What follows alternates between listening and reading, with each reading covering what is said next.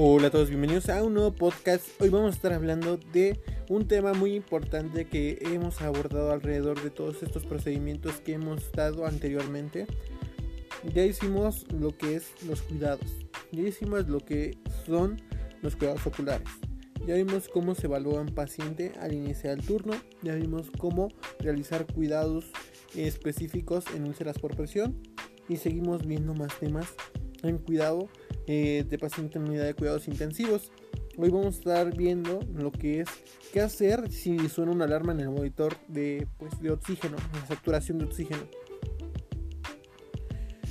Vamos a iniciar cuando realizar esta actividad. Paso 1.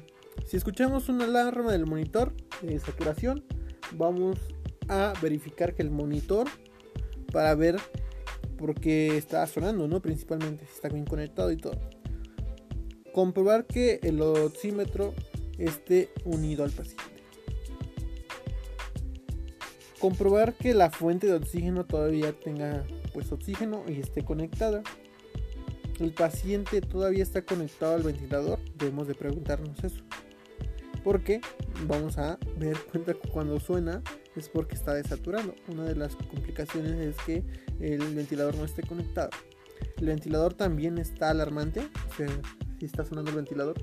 El tubo endotraqueal está en la posición correcta o salió a alguna parte, en qué número está. Verificar el nivel de oxígeno que se reciba al paciente. Necesita aumentar el oxígeno. Comprobar la gasometría arterial. El paciente necesita aspiración endotraqueal o succión. Los dos lados del pecho del paciente se mueven igualmente el paciente está tosiendo.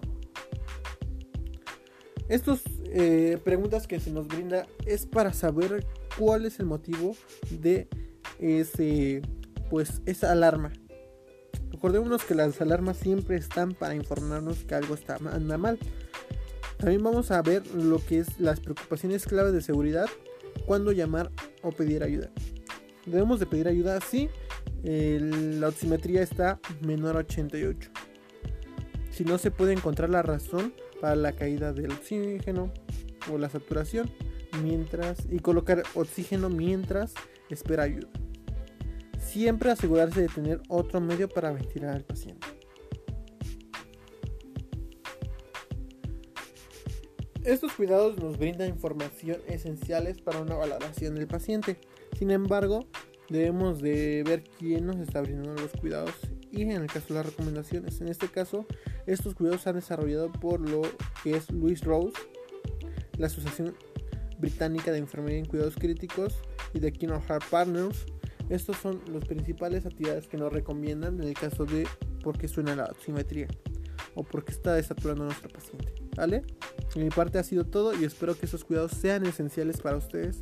Eh, debemos de saber por qué está sonando nuestro ventilador. Muchas gracias por esta ponencia y espero que les guste. Nos vemos hasta un siguiente tema. Adiós.